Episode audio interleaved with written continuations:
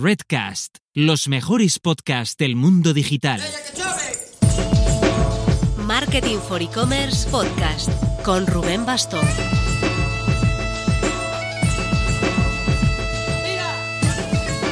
Hola marketers, casi siempre vivimos en el mantra del crecimiento infinito.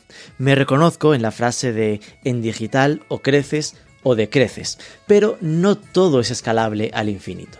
Y no por esto solo deben existir los proyectos que lo son. En el programa de esta semana vamos a charlar con Fabián López Coloma. Su proyecto, turronesidulces.com, ganó el premio e-commerce awards a Mejor e-commerce pequeño, de menos de un millón de euros de facturación. El año que viene el de e-commerce mediano, le digo en un momento, y me responde, ni de broma. Así que vamos a entender qué pasa con el turrón, por qué no es viable escalarlo más allá de su obvia estacionalidad temporal. La demanda, sí, pero también limitaciones en materias primas, cadena de suministro, personal. Seguro que muchos os veréis reflejados en estas limitaciones, que no son solo propias de su sector. Vamos con ello. Pero antes... Lo que no se puede decir de turrones y dulces es que no haya buscado soluciones. Internacionalización, desestacionalización, amplitud de catálogo y donde hay muchos productos, ¿qué tiene que haber? Un buscador como Dios manda. ¿Y cuál usa turrones y dulces? Pues el de DoFinder, que al clicar en buscar ocupa toda la navegación, autocompleta la búsqueda, ofrece opciones de filtrado por distintos criterios. Si quieres dar un paso más en el buscador de tu e-commerce, tienes toda la información en dofinder.com.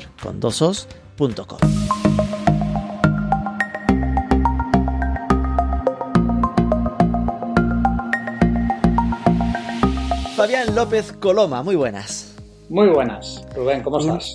Una de las pocas personas que puede decir que está repitiendo como entrevistado en el podcast de Marketing for E-Commerce. No creas que le ha pasado a, mucha gente, se cuentan con, los dedos de las manos. eh, Estuviste en su momento, como 2019, cuando empezamos de los primeros, eh, como referente del sector que tú eres, con Master, con turronesidulces.com, eh, y por lo que aportas, la verdad es que constantemente por Twitter y tal, eh, hablando en aquel momento de CMS para e-commerce, eh, nos habías contado un poco los, los problemas que, que sufrías en el día a día, en aquel momento con el Magento que aún no había saltado al Magento 2. ¿Cómo vas con esta historia? ¿Ya has saltado de Magento? ¿Ya estás modernizado? Pues fíjate, eh, no he saltado a Magento 2, he, saltado a OpenMage, que es la versión que siguió de, Magento, que un grupo de programadores y de la comunidad de, Magenteros decidió seguir, porque en abril de 2020 creo que Magento dejó de dar soporte. Entonces lo que he hecho ha sido eh, tirar hacia OpenMage lo tengo instalado y tal, y, pero ¿qué ha ocurrido? Que, por unos retrasos en la programación y demás, eh, bueno, con, los programadores, realmente la web está montada, está en un subdominio, pero por el miedo a, que no funcionara o que penalizaran el SEO y demás, eh, o que hubiera fallos, los típicos fallos cuando haces la migración, está en stand-by. Y ahora en enero, cuando pase la parte de la campaña, ya, ya lo, vamos, ya lo lanzaré de nuevo, pero está en un OpenMage, además está en un servidor eh, en un VPS, porque lo más curioso de todo, aunque parezca mentira, es que era un Magento en un servidor compartido, pero con seis núcleos y demás, es decir, optimizado. Pero ahora he pasado a un VPS y además con Lightspeed, que además ah. pago unos 50-60 euros de licencia al mes para cachear la, vamos, la instalación de Magento y la verdad es que ahora va como un tiro. Es decir, que mm, te resististe, ¿no? A pasar por el aro del Magento oficial, te quedaste con, lo más parecido a lo que tenías y esto era por, porque el otro... ¿Era por un tema de que el otro se iba más caro o porque este te gustaba más o cómo? Era por un tema de, integraciones que tengo hecho. Ah, de todo lo que tienes ya maqueado. Claro, o sea, realmente sé que algún día tendré que pasar y a lo mejor lo hago este año, no sé, ya, ya veremos, o este año o el que viene, pero claro, es que tengo el CRM lo tengo integrado, tengo ahí webhooks, tengo miles de historias que claro, que es que a lo mejor ganaría tiempo pasando a Magento 2, porque eh, la API está más abierta, por decirlo de algún modo. Sería más fácil integrar las cosas. Claro, claro, porque tú ahora cuando dices que tienes un Magento 1 y tal, vamos, huyen de ti. Claro, es que ahora para cualquier cosa nueva te dirán, es que eso ya no lo... Cuando nacimos ya no, ya no existía esto.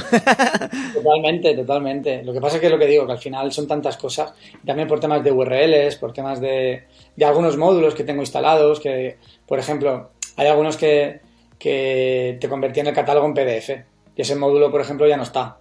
Hmm. y no encuentro ninguno. Entonces, claro, esas utilidades que yo tenía antes, sé que ahora pues no están. O, Pero seguramente habrá otras herramientas que lo hagan, ¿no? Me suena que, se puede hacer con otras. Sobre todo a nivel de API. Porque si quieres instalar algún panel de control o, no sé, o módulos, pues claro, están todos para Magento 2.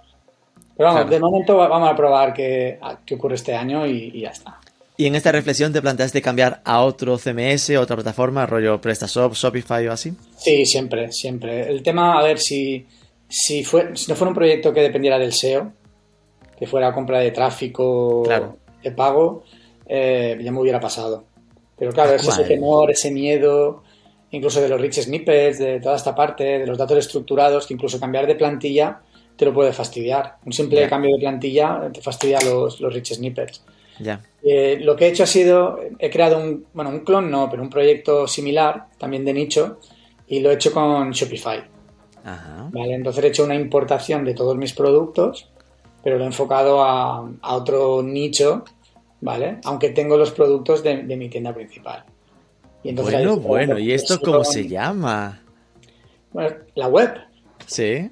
Bueno, la digo, tampoco lo podéis ver, es chocolatesi.com.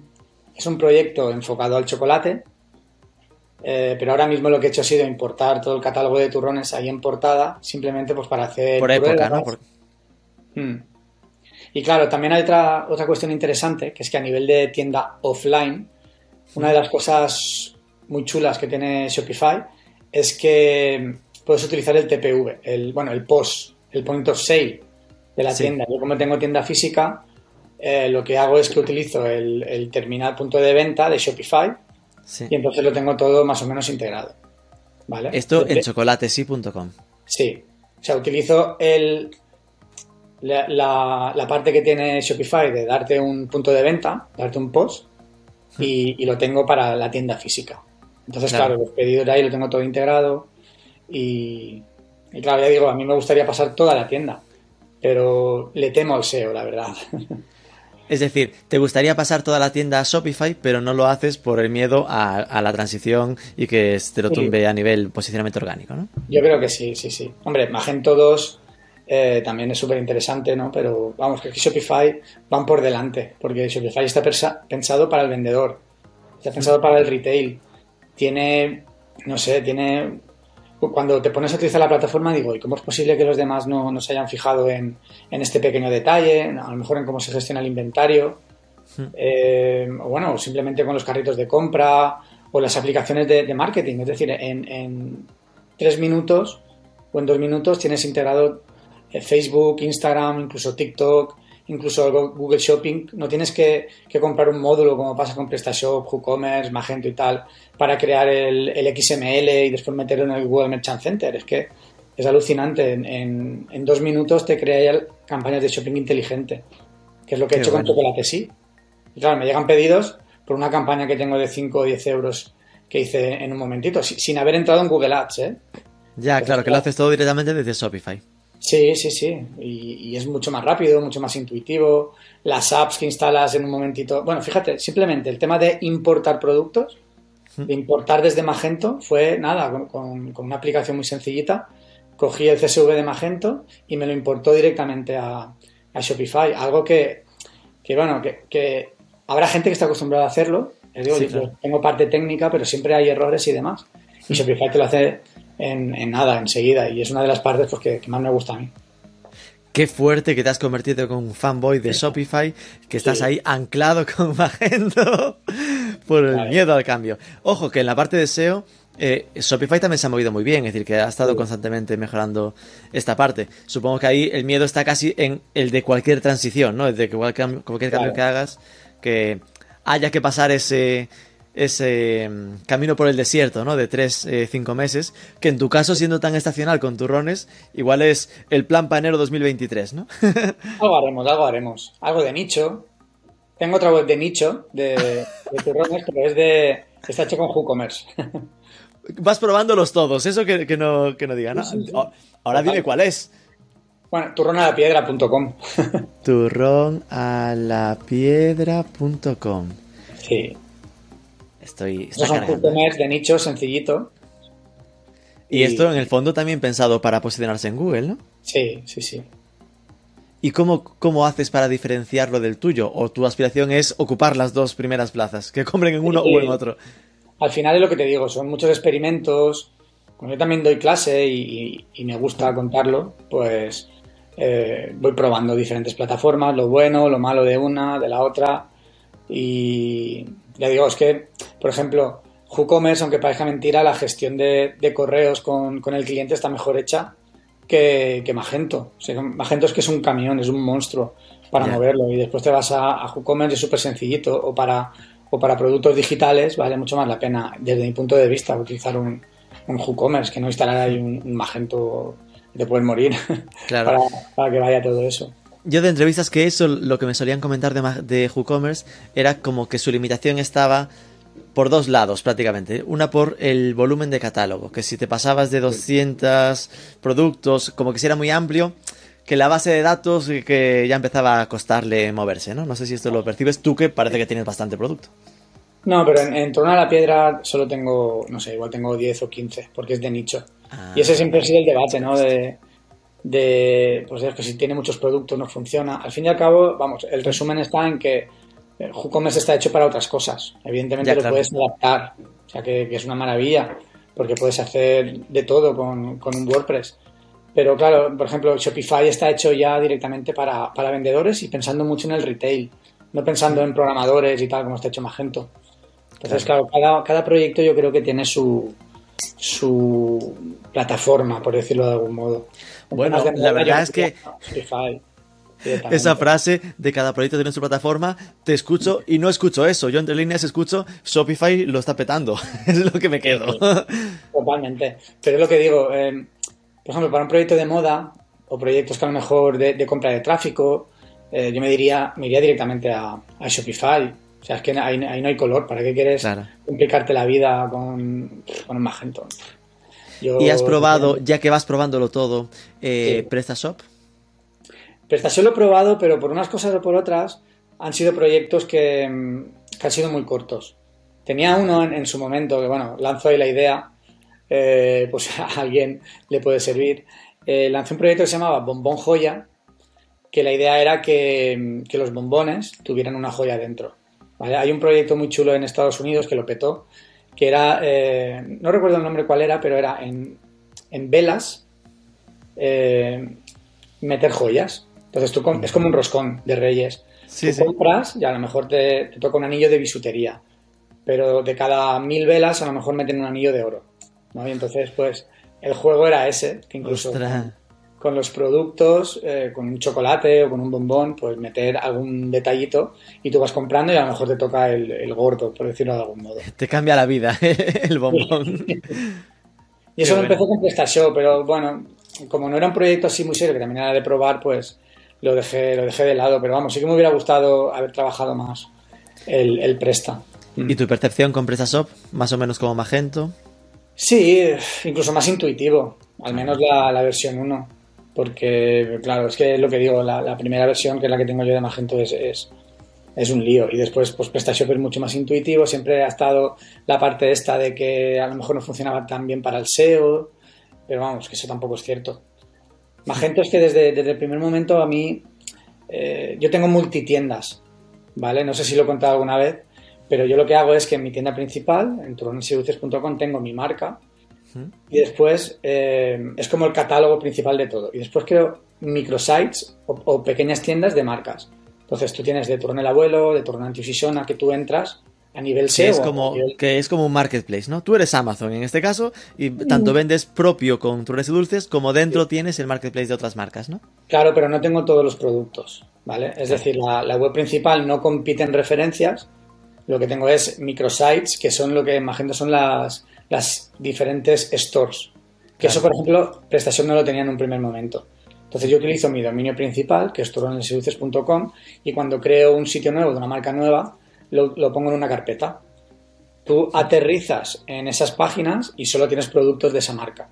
¿vale? Claro. Son stores en Magento diferentes. Entonces el cliente entra, compra y tiene una experiencia en principio buena porque no se confunde con otras marcas, porque hay clientes muy fieles a las marcas. Claro. ¿vale? Entonces eso es lo, lo mejor desde mi punto de vista que tiene Magento. Y en base a eso yo he creado el negocio de, de porque seguramente con PrestaShop, si hubiera empezado en un primer momento con Presta o con WooCommerce, no hubiera podido hacer eso, porque hubiera tenido que crear tiendas desde cero. Entonces, mm, por decirlo de algún modo, yo tengo solo una base de datos y juego con esa base de datos creando eh, multitiendas diferentes que solo tienen productos de marcas. ¿Vale? Pero desde la web es difícil llegar a esas, a esas Claro, solo, solo llegas por SEO o por ads. Y, a- y eso Vale. me hace pensar que al final, siendo subdominios, es potente, es, es mucho esfuerzo de Dios el haber posicionado subdominios Claro. diferentes, porque cada subdominio funciona en la práctica como un dominio separado. No, al revés, al revés. O sea, y no lo tengo en subdominios, lo tengo en carpetas. Ah, ahí empezamos a entendernos. Vale, vale. Sí. Está dentro de carpetas, en subdirectorios, Sí. no en subdominios. Vale, vale. En principio, aparentemente son carpetas, pero no son carpetas. Quiero decir, esto es programación. Madre mía. ¿vale? Entonces yo aprovecho el dominio principal Exacto. para posicionar las otras marcas. Es decir, consigues que lo que de- por defecto en Magento sería instalar en un subdominio, tú lo instalas en el subdominio Magento, pero lo fuerzas para que aparezca en una carpeta. Sí, desde el primer momento Magento te, te deja seleccionar una opción u otra. Ah, te permite escogerlo, vale, vale, vale. Sí, Ahora mi cabeza estaba viajando mucho, no sé si conoces HubSpot, el CRM y tema de inbound. Mm. Ah, Una de las cosas que a mí me frustraba y que me frustra de HubSpot es que cuando trabajas las campañas inbound te obliga a instalar HubSpot en un subdominio. Y a mí eso de verdad me rompe el corazón porque, claro, te obliga a trabajar del SEO aparte, del blog si lo tienes en, en Claro. HubSpot, ¿no? Pero claro, si te das a coger, sin duda, siempre que nos escuche, por favor, siempre subdirectorio en vez de Sí. subdominio. Sí, además lo bueno de aquí es que, a ver, por decirlo de algún modo, eh, tú tienes un producto en la base de datos, ¿vale?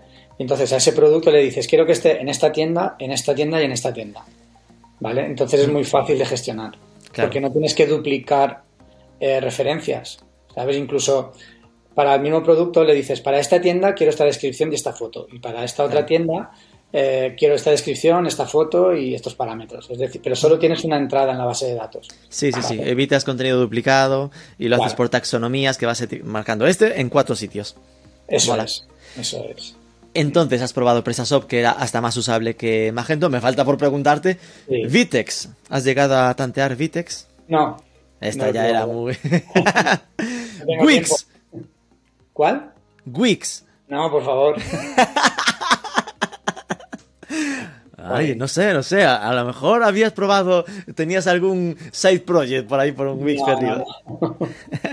Vale, vale. Eh, bueno, mm, Turrones y Dulces ganó el premio eh, a mejor e-commerce pequeño, ¿no? De facturación de menos de un millón de euros. Eh, competías, oye, fue una categoría súper chula, con masaltos.com y con Colchón Morfeo.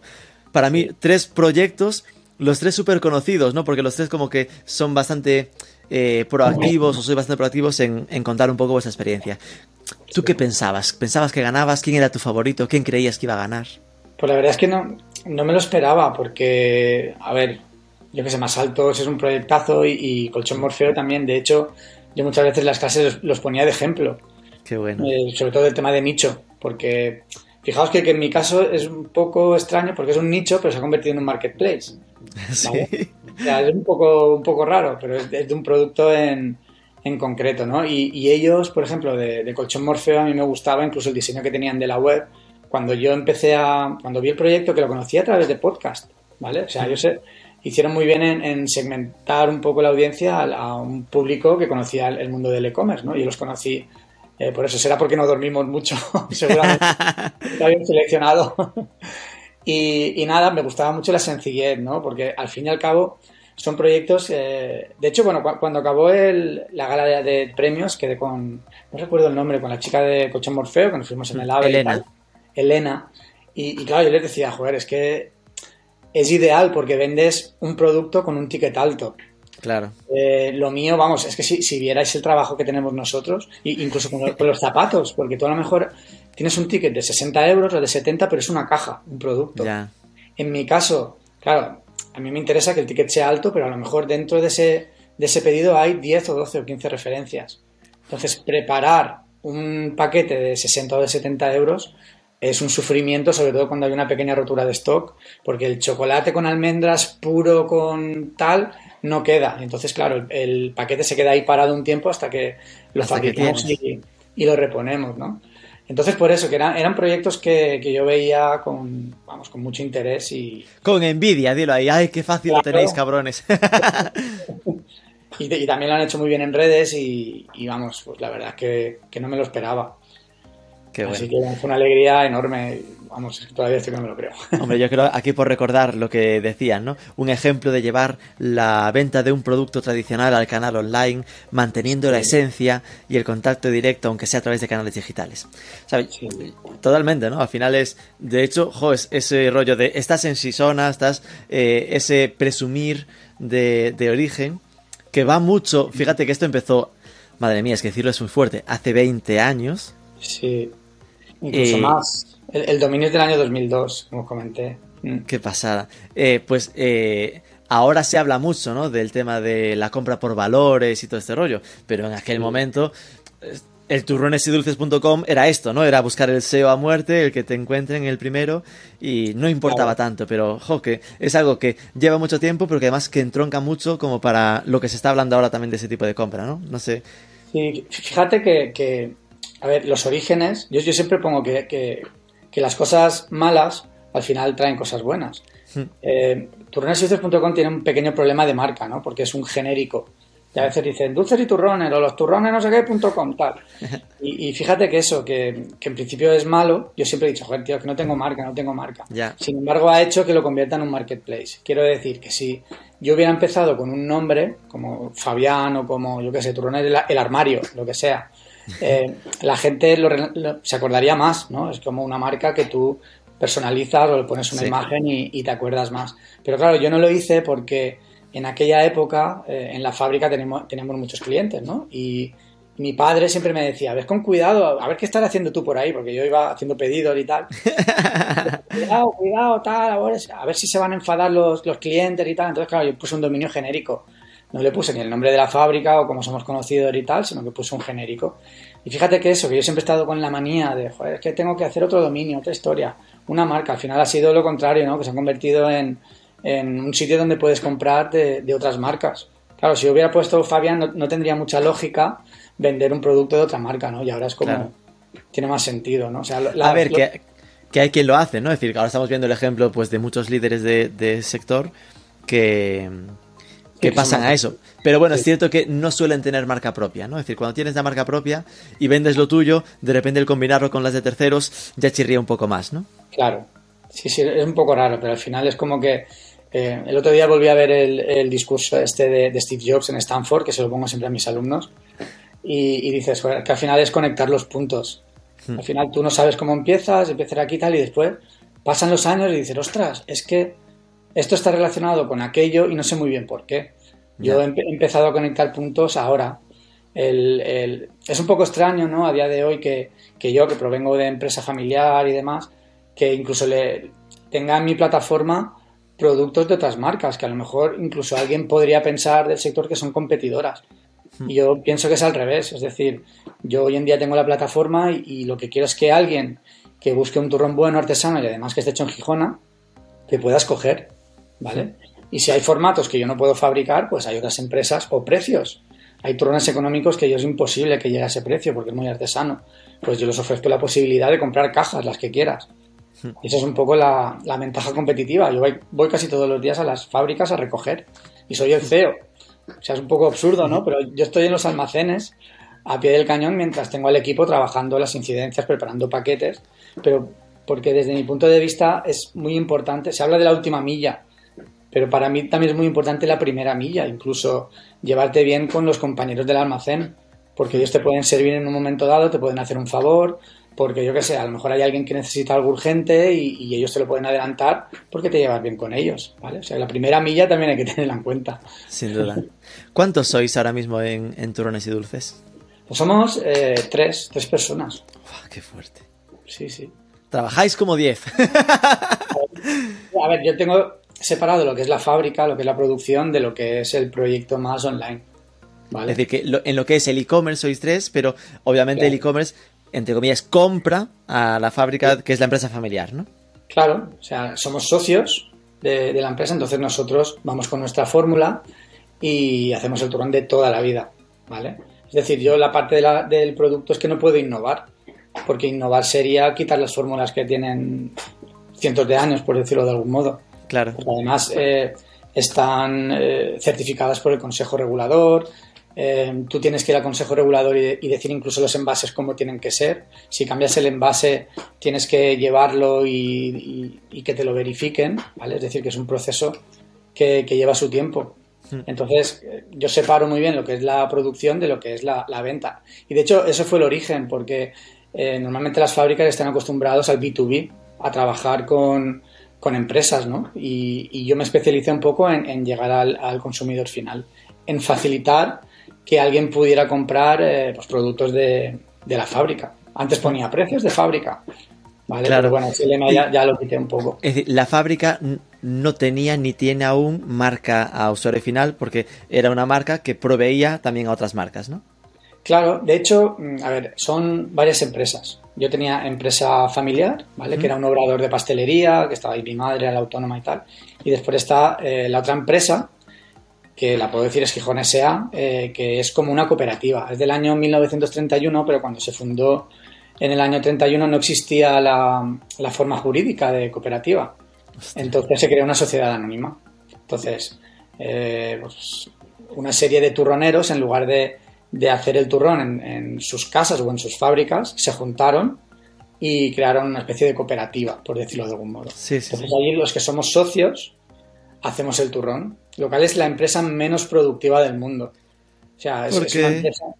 Pues porque cada socio tenemos una fórmula diferente, un envase ah, diferente. Vale. El maestro turronero es el mismo, el equipo es el mismo, con lo cual te aseguras de que sea una persona experta, eh, pero a lo mejor el turrón mío lo ha hecho el, el mismo equipo que otro que veis en, cualquier ciudad o, en, o donde sea, o en el gourmet del corte inglés. Sí, sí, sí. Pero aplica tu fórmula diferente. Claro. Y antiguamente, pues bueno, sí que toda, toda la parte de pastelería, eh, los polvorones, todo eso lo hacía mi madre, que está, que está jubilada. Pues claro, hubo cambios ahí y, yo continúo con, pues, con, las mismas fórmulas y con todo, pero no me dedico a la fabricación, ya sería una locura. Claro. Ya tengo las fórmulas, lo tengo todo, pero crear una fábrica, fíjate, a veces lo piensas, ¿no? Porque, porque iría más rápido. Es decir, este año ha sido muy curioso porque entre los problemas de desabastecimiento global, de este y del otro, ha habido muchos atascos. Pero no solo yo, sino en el, en el sector del turrón y creo que en otros sectores también, ¿eh? a lo mejor en, en, el sector del mazapán, en el sector o, de, o de clusters, o sea, de diferentes ciudades de España que se dedican a hacer dulces o, alimentación. Yo creo que ha habido determinados atascos porque a lo mejor el simple hecho de no tener el envase para, o las bolsitas para envasar individualmente los productos, eso ha retrasado muchísimo y ha ido en una reacción en cadena. Creo que la gente este año ha comprado antes. Ha habido una sensación de, agobio y de estrés porque creo que la gente, en lugar de esperarse a diciembre o a finales de diciembre para comprar los turrones o, los alimentos, eh, ha adelantado las compras. Eso es, una de las consecuencias de la pandemia. También es un poco culpa tuya, ¿eh? en concreto, no conozco otro e-commerce que dé tanto la turra, ¿no? Que insista tanto en lo de, mira que a esta fecha no vendo más, a esta fecha no vendo más.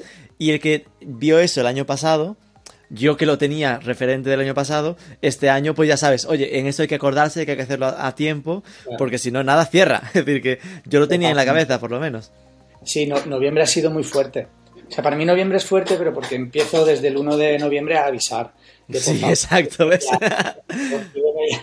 que después se me agota, que después no te lo voy a poder servir y me va a dar mucha rabia. Y, que después te va a llegar tarde y te me vas a quejar. o sea, el estrés ese que tenemos en esta época ah, yo, yo lo sufro mucho y digo, vale, cómpramelo, págamelo más tarde si quieres, págamelo el 15 de diciembre, pero dime lo que quieres y yo ya te lo voy eh, apartando o te lo voy fabricando, me hago yo mi, mi propia previsión, pero eso que, que, yo he hecho, yo creo que la, que la gente lo ha captado porque el año pasado, pues bueno, nos confinaron y, y hubo gente que también compró a última hora y no le llegó. Mm. Entonces yo creo que la gente ha espabilado, ¿no? Y dice, pues bueno, ya que me lo están diciendo, lo voy a hacer. y lo voy a, pedir ahora y lo voy a adelantar. Y, no solo yo, ¿eh? yo creo que, que, ha habido, también con ese alarmismo que ha habido de, de la, del desabastecimiento, de las materias primas que no llegan y tal, creo que la gente ha dicho, uy, voy a hacerlo antes y, y se ha notado muchísimo. Es decir, yo lo notaba, pero he visto que otras fábricas, sí. otros compañeros del sector se han visto también abrumados en, en esta época previa. Fíjate que habría pensado de base que eh, la crisis del suministro ¿no? no debería haberos afectado demasiado porque precisamente es eh, eh, pues eso, que se fabrica en, en Sisona, ¿no? Entiendo sí. que es tema de materias primas. ¿Qué materias primas os, os faltaron? Nosotros mm, no ha sido tanto por materias primas de alimentación. Ah. Cajas o así, ¿no?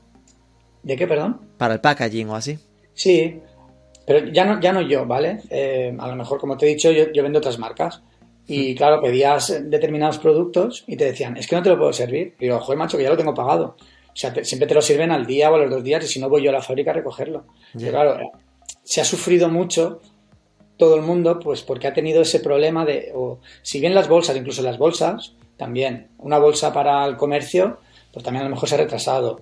Eh, después a lo mejor, claro, eh, una materia prima, la, la, lo voy a decir, la, la, glucosa, por ejemplo, ha habido des, desabastecimiento, pero no aquí, sino en, en, toda España o en todo el mundo. Por cualquier motivo, ese producto que se utiliza en algunos productos, eh, yo lo compraba de manera individual, pues ya no me lo sirven, porque dice, es que si te lo sirvo a ti, no voy a poder fabricar mi producto, ¿vale? Sí. Es decir, son cosas que, que, han ido ahí en cadena y, y ha afectado a, a, pues a, a, muchos aspectos que a lo mejor tú antes estabas cubierto, tenías las espaldas cubiertas porque no tenías ningún problema de eso. Claro. Y después, sí que es cierto que nosotros hay un tipo de almendra que se utiliza mucho, que es la almendra marcona, que cada vez hay menos. O sea, también por temas de rendimiento, tú compras, bueno, el agricultor hace mil kilos de almendra y ¿qué ocurre? Que a lo mejor le saca un rendimiento del 16% de lo que se llama de, de la almendra ya pelada. Hmm. Entonces, claro, no le sale rentable. Hay otras variedades que a lo mejor tienen rendimientos del 20 o del 25%. Ya, con lo cual la, la, la usan menos. Claro, están apartándolas y a lo mejor están plantando pistachos, o sea, el, el tema de pistacho, u otras variedades que a lo mejor no son tan típicas en el mundo del turrón, pero que ya se está yendo por ese camino. O sea, los turroneros sabemos que ese tipo de almendra en un futuro a lo mejor incluso desaparece.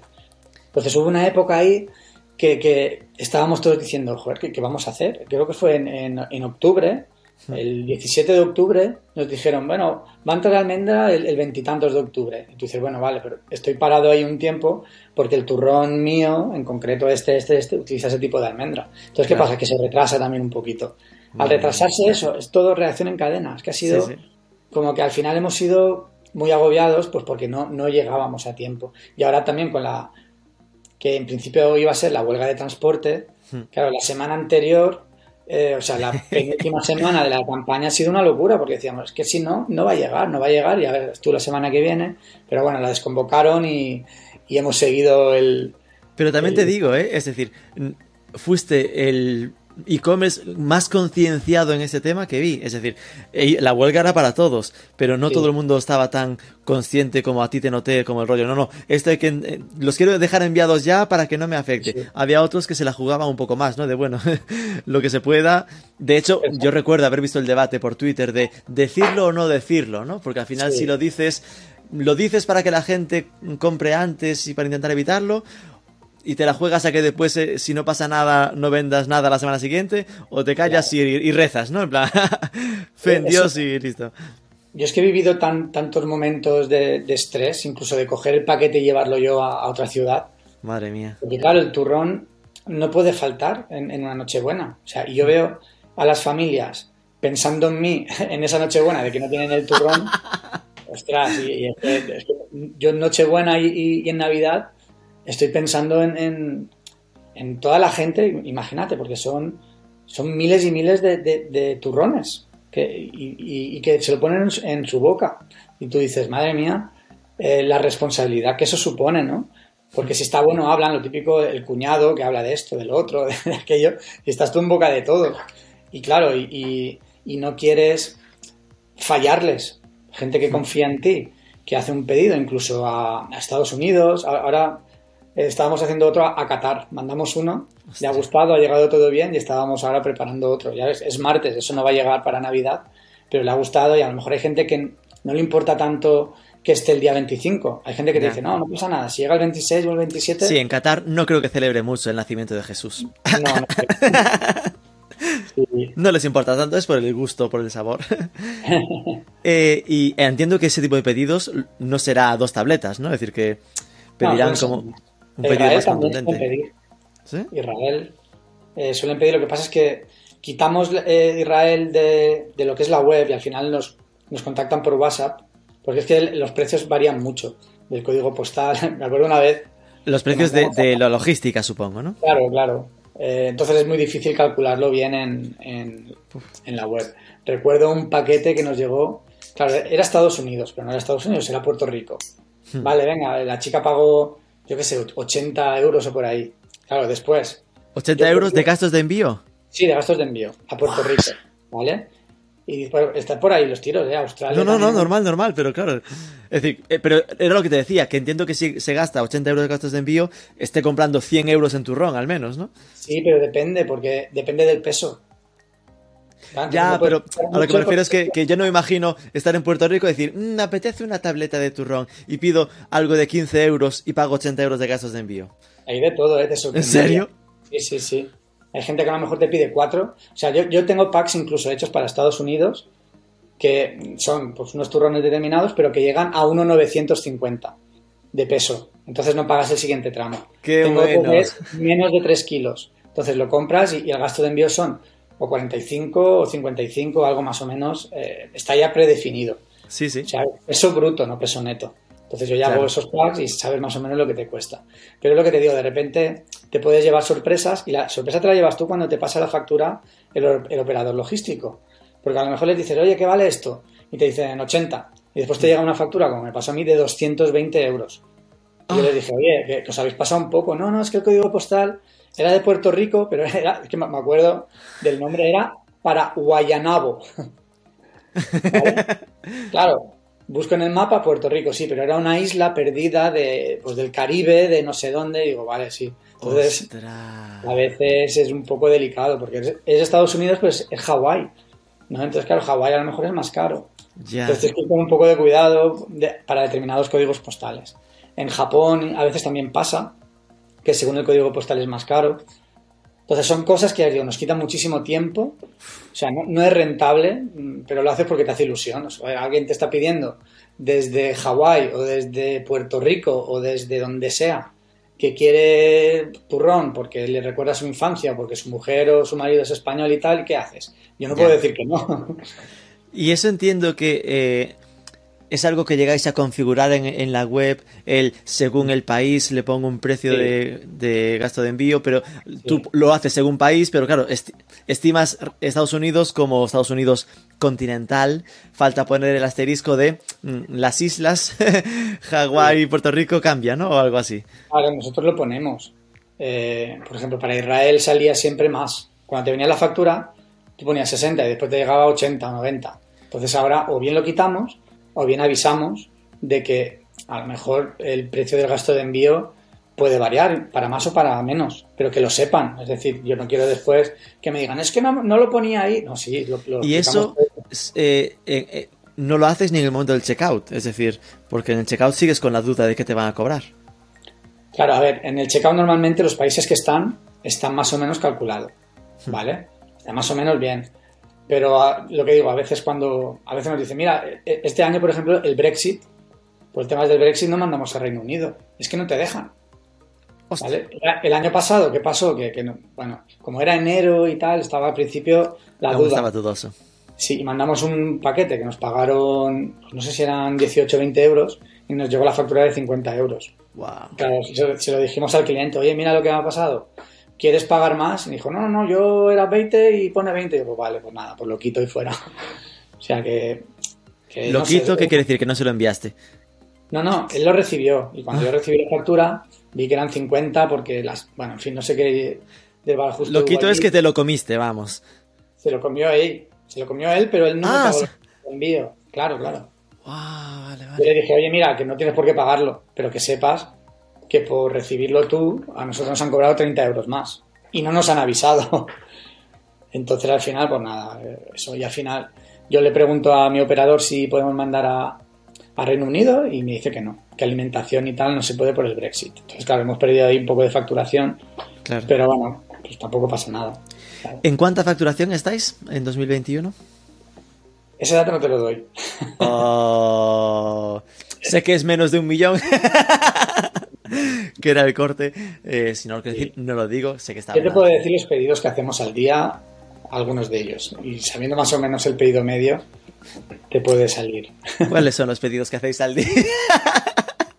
bueno, pues fíjate, hemos, contando marketplaces y demás, eh, en campaña hemos estado entre 100, 140, 150 al día. al día. ¿Y el de esta media?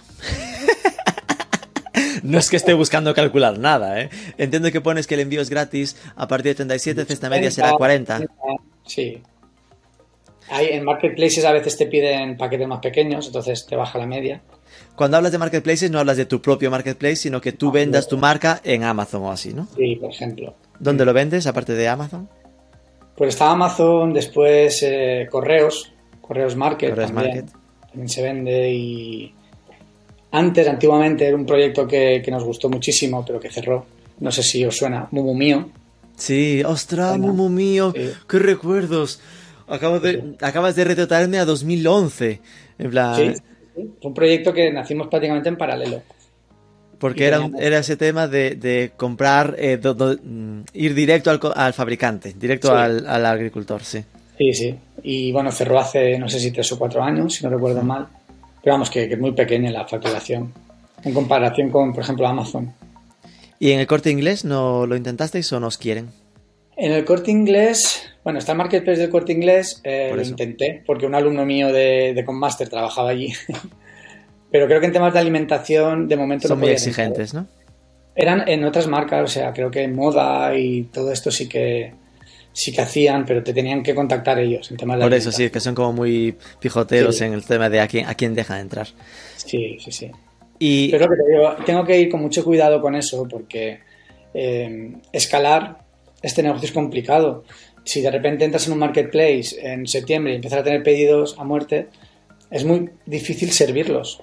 ¿vale? Es decir, mi estructura no la puedo cambiar de, un mes para otro, incluso de un año para otro, porque yo sé lo que se va a vender más o menos en pleno noviembre, que ya es tarde, ¿sabes? Entonces, a veces no vale la pena crecer más, porque te complicas y el, turrón es limitado. Si tú tienes un SaaS, quieres crecer al máximo, no hay ningún problema en escalar, porque compras más RAM, compras, es decir, la infraestructura la puedes escalar, pero en un proyecto así que vendes productos y vendes alimentación y, que además tiene que estar vendida antes del 25 de diciembre, es que es muy difícil. Porque claro, entiendo que vuestras ventas, el, ¿qué porcentaje se hace entre noviembre y diciembre? ¿El 95? El 80, 80. Yo cada vez vendo más el resto del año. Es que lo que te iba a decir, que yo creo que, ah, que se, se, va desestacionalizando poco a poco por aquel punto de, mira, me doy el, el capricho, ¿no? Sí, a ver, hay mucha gente que el resto del año come porque le gusta y también por temas de regalos. La gente quiere pues, regalar un, turrón eh, o se va a Latinoamérica y quiere llevar algo típico de España. De eso tengo muchas peticiones de decir, tal, es que tengo familia allí y quiero llevármelo en el avión. Me lo puedes mandar, esos son pedidos súper urgentes de 24 horas, que el avión sale el jueves y el oh, martes. eso es Sí, y después también de hostelería. Eh, yo he metido una gama de productos que que está funcionando muy bien, que es la materia prima, lo que te hablaba yo. Yo la almendra marcona, por ejemplo, la vendo. Vendo las cajitas para hacer turrón. Las cajitas de madera, porque yo que sé, gente, las señoras de la Thermomix necesitan, llega esta época y necesitan cajitas, pues también se venden y se venden también el resto del año. Vendo moldes para hacer turrón, es decir, lo que yo utilizo digo, ostras, pues voy a probar eh, cómo funciona. La oblea, fíjate, la oblea me está funcionando muy bien. La oblea con la que se hace el turrón de Alicante eh, o los panes de Cádiz que se pone abajo, pues como aquí, digamos, hay una industria eh, auxiliar al mundo del turrón y al final nos conocemos todos, pues vas probando. Y las obleas han funcionado muy bien este año. De hecho, no me quedan. ¿Y esos tres que sois? ¿Cuáles Sí. son? ¿Cómo repartís el trabajo? Pues fíjate, hacemos de todo, eh, todos, como aquel que dice. Yo preparo pedidos, yo voy a las fábricas, eh, yo me encargo más de la parte pues, de marketing, ¿no? De, de captar tráfico, que es al fin y al cabo lo más importante. O sea, es que si no tienes tráfico, el otro día puse ahí un tweet que me vino a la cabeza de que sin tráfico no hay paraíso. Es que Sí, sí. por muy bien que tengas la web y muy perfecta que sea, o un producto sea buenísimo, si no sabes cómo hacerte visible o cómo entrar a tu web, no, no vas a vender nunca. Claro. Entonces yo me cargo, pero vamos, yo reviso todos los WhatsApps. O sea, el WhatsApp de la empresa lo llevo yo, el WhatsApp Business. Madre mía. Yo estoy al día de todas las incidencias, que seguramente no debería de hacerlo, pero soy un poco maniático en, en que el cliente lo sepa todo en todo momento y que no se deje una posibilidad de venta de lado, ¿no? Entonces yo estoy con, con la parte de ventas, de WhatsApp, eh, incluso de preparación de presupuesto, de, de todo, estoy yo, pero también lo hace mi compañero Pablo. O sea, Pablo es como un clon mío, pero que está siempre en la tienda, ¿vale? Yo como siempre estoy aquí para allá, estoy dando clases, Claro. eh, pues lo hace él. Y después tenemos el equipo que prepara los pedidos. Sí que es cierto que, por ejemplo, ahora en diciembre eh, pues nos ayuda más gente, Claro. ¿vale? Eh, a preparar pedidos y demás. Y, y hasta pero el resto del año somos tres, incluso dos. En enero termina, termina mi compañera Ana y el resto del año pues vamos a ir viendo poco Pablo a y poco. tú. Sí.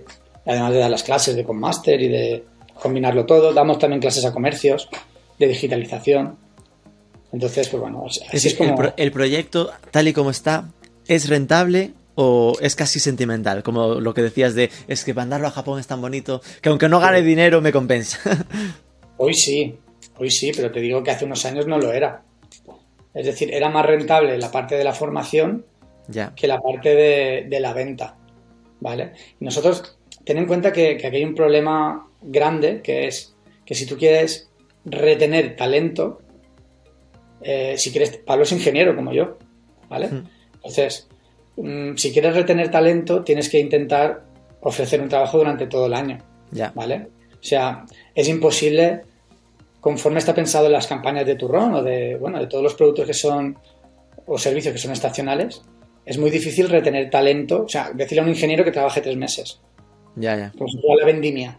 O sea, en la vendimia no va a haber ingenieros, porque un ingeniero a lo mejor busca trabajo durante todo el año. No lo digo por nada, ¿eh? lo digo No, no, no, normal. De alguien quiere pues un trabajo durante todo el año. Entonces, claro, te tienes que buscar la vida para, para durante el resto del año, mm, pues hacer la, la empresa rentable, ¿vale? Entonces, de momento nosotros lo hemos conseguido, pues por, por eso. O sea, somos una empresa de alimentación, pero también tecnológica.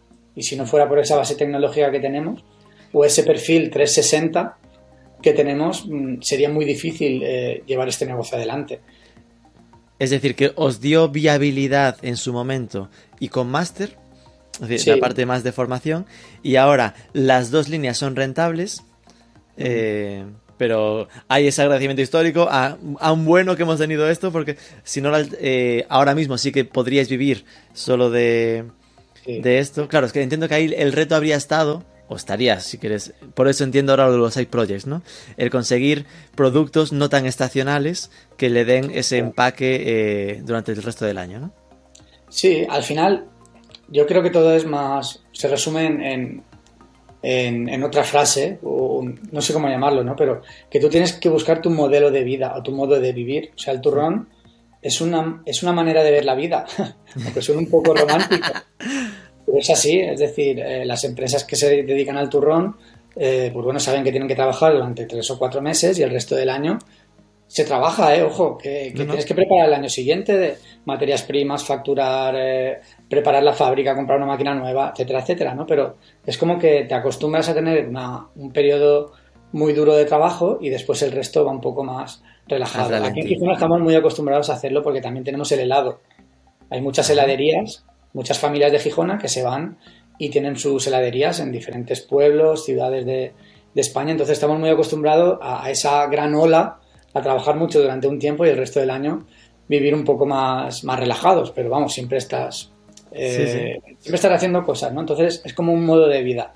Entonces, el, turrón tiene esa parte fuerte y incluso nosotros podríamos hacer los másters en enero, ¿vale? En lugar de empezar en septiembre o octubre, empezar en enero. ¿Por qué? Pues porque tu modo de vida es así. Claro. tú, tú sabes todo. Además, durante la campaña de septiembre a diciembre lo pruebas todo y después en, en, enero todo lo que has aprendido durante esos tres o cuatro meses, todas las novedades, te dan tiempo para, para aplicarlas, por ejemplo, en Econmaster o en las formaciones que, que hacemos. Lo bueno de, de, dar la formación mientras estás en, en la campaña es que les dices, mira, mirad, te metes en el chat y toda la gente que está dentro, pues estás calentito y dices, mira, pues hoy hemos recibido esto, eh, pues estamos haciendo este presupuesto que nos ha entrado el lead por esta landing que tenemos, es decir, lo, lo aplicas un poco en, en, tiempo real, estás en, en caliente, ¿no? Claro. Pero ya digo que, que sí que es cierto que, que el proyecto, si lo ves, o sea, si yo tuviera que pagar a alguien para hacer esto, a lo mejor no saldría rentable, porque son muchas horas eh, es mucho esfuerzo y al final estás vendiendo productos. Los productos tienen un margen, ¿vale? Son cosas físicas.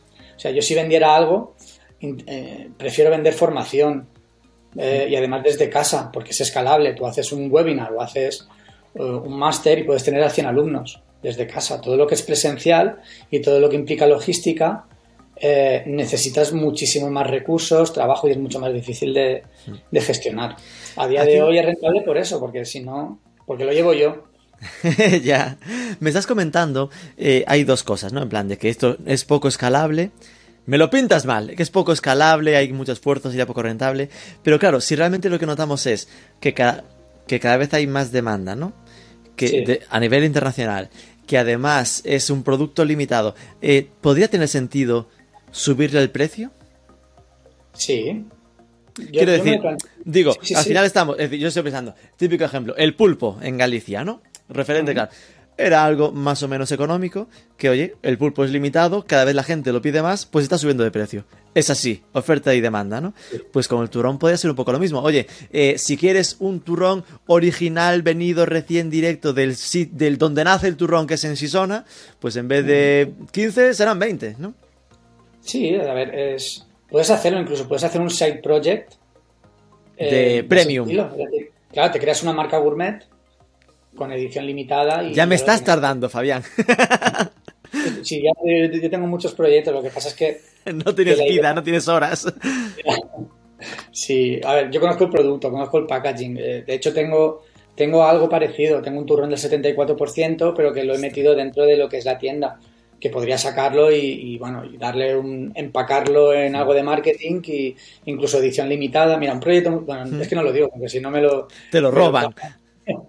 Pero, bueno... Eh, pero notamos por dónde ibas, algo premium, edición limitada, súper caro, que, la gente lo compre porque es lo mejor de lo mejor. Lo puedes hacer y, ya te digo, aquí en Gijón estamos acostumbradas a marcas más caras y más baratas. Y muchas empresas antes estábamos hablando de la fábrica, de, los socios nuestros que hacíamos nuestro turrón, pero la, propia empresa, a nivel de SA, tiene una marca.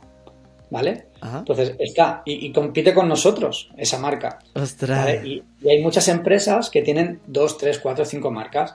Una marca, por ejemplo, para el mercado latino. Otra marca para turrones más de más baratos. Y después otra marca premium. Es decir, eso aquí se, se lleva haciendo desde hace 50 años. Entonces, el tema de subir el precio es que hay que subirlo. Yo tengo los precios desde hace muchísimo tiempo. ¿Qué pasa? Ha subido la materia prima, suben los gastos de envío, pero siempre tienes el miedo de que, por eso, de que haya gente que te diga, uy, qué caro, y en internet al final te vas a Google Shopping y si subes el precio, ¿qué pasa? Parece una tontería, ¿no? Pero si subes el precio, vas a perder ventas. Ya. Porque va a haber otros que tengan un producto parecido Tú ya has acostumbrado, aquí hay una cosa que tú has acostumbrado a la gente a comprar turrón. A tus clientes los has acostumbrado. Llegan un día, buscan y ven algo que es más barato que lo tuyo, y entonces a lo mejor mm, tiran, se decantan por. Claro, ahí está el reto de, el reto de qué puedes aportarle diferente al propio producto para fidelizarlos, ¿no? Totalmente. Es que ya digo que, es muy difícil porque. O sea, a mí lo, lo, que más me interesa ya no es captar tráfico, es fidelizarlo. Ya. A mí me encantaría que todos me volvieran a comprar. Y es hacia donde parte del marketing va. O sea, yo invierto bastante en recuperar. ¿Vale? Porque ten en cuenta que la casuística aquí es que, de, que los clientes compran de un año para otro. y de un año para otro se tienen que acordar de ti. Te hablaba antes de que la marca no era una marca, era una marca genérica, era un turronesyluces.com. Entonces a veces no se acuerdan de un año para otro dónde lo compraron. Entonces tienes que reactivarlo todo para que te vuelvan a comprar. O bien durante todo el año, o bien utilizas email marketing, o utilizas eh, remarketing en Facebook, en Instagram, para que se acuerden de ti, ¿vale? Y para que recuerden aquella buena experiencia de compra y de producto, ¿vale? Yo siempre digo que hay dos cosas aquí. Si me van a dejar una reseña, prefiero que, me digan, mira, tu turrón es malo, no quiero más de tu turrón. Pero cuando me dejan una por el servicio me da mucha rabia. Porque si el turrón no... A ver, no lo puedo cambiar. A lo mejor es que no te ha gustado, no sé. No lo puedo cambiar, no puedo cambiar la fórmula.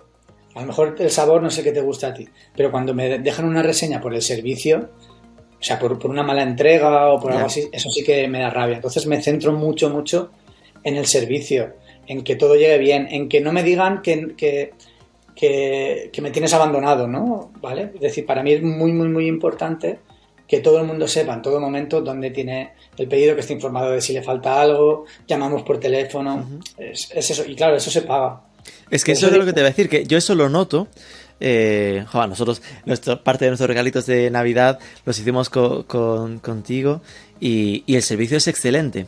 Entonces, ¿tienes la sensación de que eso no es suficiente?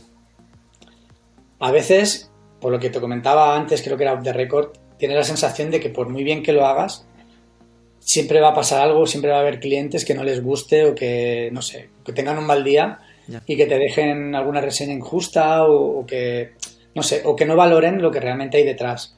Porque creo que mucha gente piensa que cuando compra online, no sé, hay robots, hay personas humanas, ¿no? Que, que, ven el pedido, que a lo mejor se han equivocado. O sea, nosotros, fíjate, la, lo voy a decir, vengo ahora de, de hablar con el equipo y se les había olvidado en, tres o cuatro pedidos de los que hemos mandado poner que era reembolso, contra reembolso. Oh. Pues bueno, son errores humanos que, que pasa por un correo, por tal, un despiste que estamos haciendo, pues llamando a los clientes diciendo que por favor nos hagan la transferencia. Sí, ah, muchas veces el cliente te llama, te dice, oye, está Fabián, que es que me han entregado esto y no he pagado nada. Joder, ves que da gusto. Sí, da gusto. O sea, nuestros clientes son así. Como también tratas mucho con ellos, hmm. eh, pues suele ocurrir. Pero claro, a veces te quedas con la sensación de poder haber hecho más.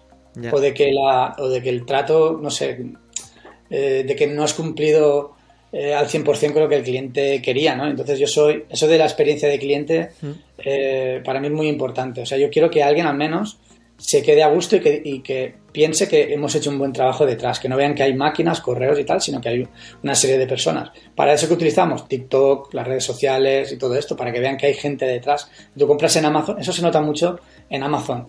En Amazon la gente compra y, y, no sabe que hay gente detrás. Es decir, se piensa que, que está el turrón o el producto en un sitio y, que van los robots, lo cogen y... Ya.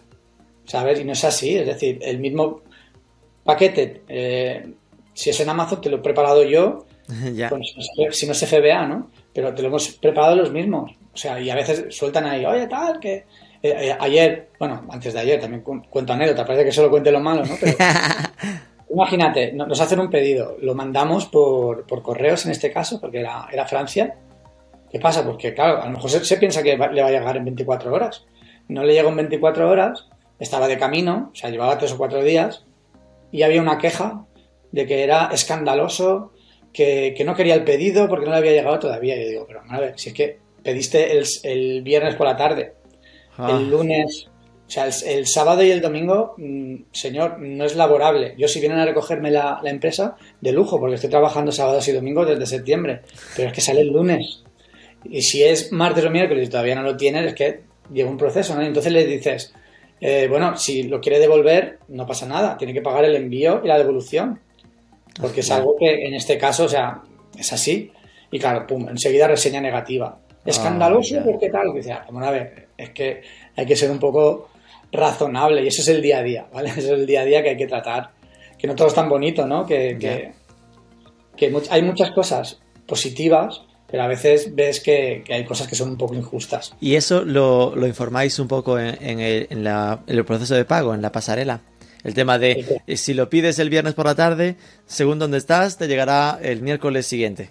Ah, nosotros Digo porque al final es un juego de expectativas, ¿no? Ese rollo de él se monta en su cabeza que lo pido el viernes, me llega el lunes a lo Amazon, igual debe estar como informado, ¿no? De algún modo. Sí, sí. A ver, el- el- una, aquí hay dos cosas. Una cosa es el envío. Yo siempre lo intento de, de explicar, incluso cuando hace los anuncios. Hmm. El envío es 24 horas. ¿Vale? O sea, Desde que se envíe. claro. O sea, nosotros casi siempre en el... Sí que es cierto que hay como... Hay, hay momentos que cuando te están entrando 140 pedidos se te desborda todo. Ya. Pues a veces el envío no es 24 horas. ¿Vale? Entonces nosotros ponemos que siempre desde que se prepara hay un proceso que, que a veces son dos días, tres días, incluso cuando hay una rotura de esto mm, momentánea, avisamos. ¿Vale?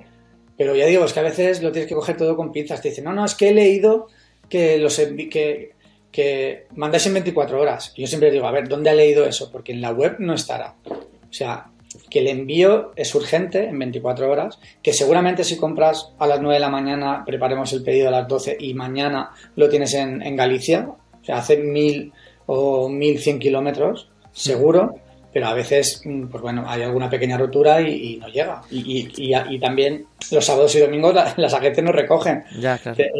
Este último fin de semana, que era el tema de la huelga, o sea, el viernes por la noche se ve que había un producto que, que no quedaba en Amazon de una marca. Es un secreto, cuento a todos los, Sí. los oyentes. Pues claro, de repente veo tres o cuatro llamadas, ¿vale? Mm. De 90 unidades de aquí, de allá y de tal. Y digo, ya está, algo ha pasado. Y efectivamente, pues se había agotado en Amazon y te decían, oye, si te lo pido ahora, me llega el lunes a las 8. Y yo decía, hombre, a ver, es que son el viernes, es viernes a las ocho y media de la tarde. Yo por mí sí, yo lo tengo ahí. Pero es que mm, las agencias no me recogen el sábado ni el domingo.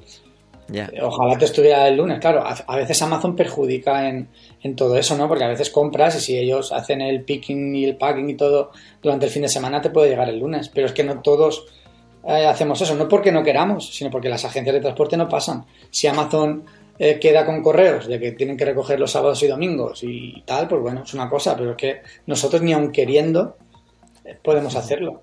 No se puede Correos hacer, nos va a hacer caso. claro, claro.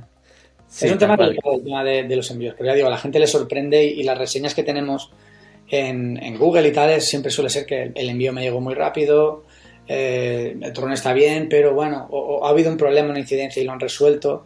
O sea, eso es lo que a mí me, me llena de, de orgullo, ¿no? De decir, Claro. a ver, incluso la gente entiende que puede haber problemas y que lo sabemos resolver.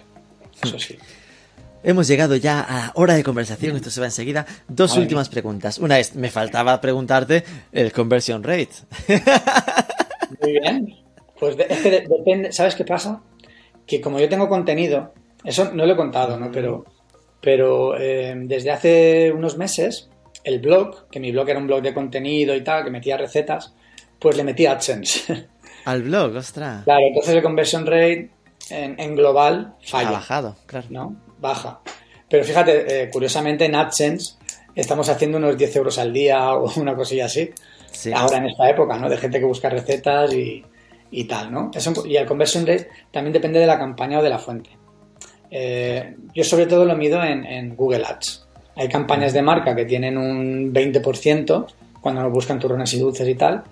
Hay campañas de otras marcas que también suelen tener un 4, un 5, un 10%, pero lo que es genérico, no sé, eh, turrón Alicante o turrones tal, eso tiene una baja conversión. Porque Claro. hay mucha gente, hay niños que hacen trabajo sobre el turrón. Entonces buscan Claro. el origen del turrón, entran, entonces no convierte porque tienes ese contenido. Hmm. Pero vamos, las campañas de Google AdWords pueden estar en, en el 2, 5 en función de cada campaña. ¿Vale? Y ya digo, el- en, en Shopify aumentó. Puse un, un tweet en, en- la cuenta y, y claro, mucha gente eh, comentaba, ¿no? Y dice, mira, acabo de dar de alta en la web esta de Chocolate Sí. Sí. Hubo un día que hubo un, un 10% de conversión. Y todo a través de de shopping. Todo shopping. Wow. El resto de días no ha sido así, la verdad. Oh. Pero un 2, un 3. El global puede estar en un 0,6, 0,7 de todo. Vale, entonces esto significa que, claro, es lo bueno y lo malo de ese gran trabajo de SEO que hay, ¿no? Que estás tan, tan, tan bien posicionado por tantas cosas, incluidas muchas del blog, que hay mucho tráfico que es tráfico informacional, ¿no? Que está buscando cosas, pero que no está en esa fase de compra, ¿no? Sí, y lo último que, de lo que me he dado cuenta, revisando en Analytics, es que cada vez, yo no sé si es en mi sector o, en qué es, eh, las ventas orgánicas han bajado. ¿Vale? O sea, es mucho más difícil posicionarse de manera orgánica. O dicho de otro modo, creo que a día de hoy, si no te gastas dinero en, Google Ads, dependiendo del sector, ¿eh? porque yo podría tirar del SEO, de algún modo, a veces no tengo las campañas activas y entran bastantes pedidos, pero me doy cuenta de que si no compras tráfico, es muy difícil eh, mantener un negocio en marcha. Es decir, si dejas al antojo de los buscadores eh, el traerte tráfico que convierta, eh, tienes mucho riesgo de, hacer que el, negocio no sea rentable. Entonces, mm, el truco, el truco o el éxito está en saber comprar bien el tráfico hmm. para que te convierta. Sí, yo creo que ahí al final eso se deberá mucho a que las búsquedas más orientadas a ventas, pues estará el Google Shopping por encima, estará hasta otros que estén empujando por Google Ads. eso yo he notado mucho este año, mucho revisando conversiones de, orgánico, yo siempre, todos los años estaba contento, ¿no? Porque siempre me subía el orgánico y tal. Y he visto que este año me ha bajado el orgánico. No en tráfico, sino en ventas, ¿no? Sí, sí, en, ventas. Eh, bueno, y en tráfico también, ¿eh? Ah, Bueno, a ver, sí. Hmm. Pero sobre todo en transacciones. que, aunque bajó en las dos, bajó porcentualmente más en ventas que en tráfico. Claro. Y, el de pago, sin embargo, ha aumentado. Hmm. ¿vale? Es decir, las transacciones por ads han aumentado, lo que ha bajado por orgánico. Ya. Eso fue, pues bueno, una reflexión del otro día mirando el, el análisis en el móvil, porque ahora no tengo prácticamente tiempo de, revisarlo. Pero te das cuenta de que tienes que, al final tienes que pasar por caja. Es muy difícil eh, encontrar tráfico transaccional de manera orgánica. Cada vez cuesta más. También cada vez hay más competidores. Es que al final pasa eso. Ya. Les has enseñado el camino y claro, ahora te copian, es lo que hay. y la última sería retos. Ya sé que ahora mismo estás muy metido encima de, la campaña y es complicado eh, salirse del bosque, ¿no? Para, ver el futuro, pero em, veremos a Turrones y Dulces presentándose a mejor e-commerce mediano para el año que viene. Oh. que pase del millón. No creo, no creo. Ya digo que es que es muy complicado escalarlo y aunque lo veas, eh, es complicarse mucho la vida. Es decir, yo prefiero vender, piensa que es un producto artesano, poco y bien vendido, que no por volumen, ¿vale? Porque por volumen al final eh, yo no lo veo, ni, lo veo dentro de, 10 años. No veo que... Y yo, yo pienso en, en invertir en una nave, en un tal, pero es que es, muy arriesgado porque perdería la esencia. Ya no sería todo tan artesano. Tendría que pensar en, otro concepto. Y de hecho, incluso estoy pensando en decrecer, en quitar productos, quitar referencias. Crecer menos, centrarte en lo bueno. Claro.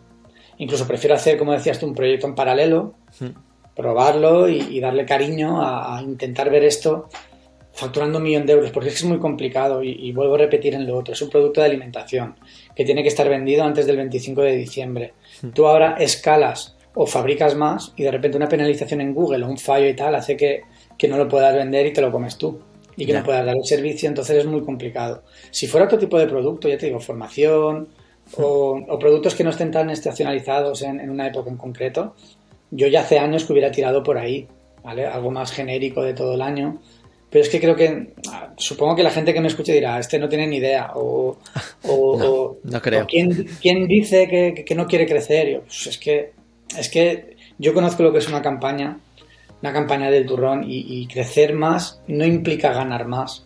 incluso hace que, que te endeudes sin sentido, porque la deuda es buena, pero muchas veces a lo mejor piensas que vas a vender más, y es que las fábricas no te pueden servir más.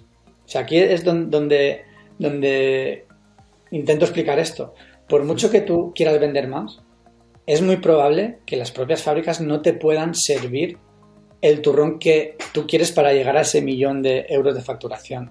Ya. ¿Me explico? Es muy complicado porque hay cuellos de botella, te empiezan a entrar pedidos, a entrar pedidos y no te pueden servir y no puedes estocar desde el primer momento. Ya. ¿Vale? Es un poco difícil de entender Sí, sí, sí. porque, claro, no, no es comprar, eh, pues eso, no que sé, zapatos y esperar a que, a- o sea, pensar en la, en la campaña del año que viene, ¿no? Aquí Mm. tienes que pensar en, en la demanda que hay y en que las fábricas te tienen que servir. Y las fábricas, o sea, aquí hay fábricas que sirven millones de kilos, ¿vale? Mm. Y no te sirven. O sea, eh, todo el mundo piensa que por ser una fábrica que, que sirve a, a grandes almacenes van a tener turrón de todos. Y no es así. Es que no tienen. Es que se quedan sin. Es que lo que te comentaba antes, que, que este año ha sido una locura y te ibas a las fábricas y no tenían turrón Claro. algo impensable. Fábricas que tienen millones de, de kilos y no tienen. ¿vale? Entonces es muy difícil Sí, sí, sí. plantear este negocio desde ese punto de vista. Claro. Ojalá. Prefiero que sea en, en temas de formación o, o productos escalables que, que algo así. Perfecto, entendido. Pues nada, Fabián, de verdad, muchísimas gracias por acercarnos un poco a- al mundo que está dentro de turronesidulces.com. Iremos siguiendo todos esos side projects que vas probando. un abrazo. Gracias Rubén y nada, espero que os haya servido de algo todo, toda esta hora que llevamos, una hora y cuarto prácticamente. Sin duda, un abrazo. Chao, chao. Gracias.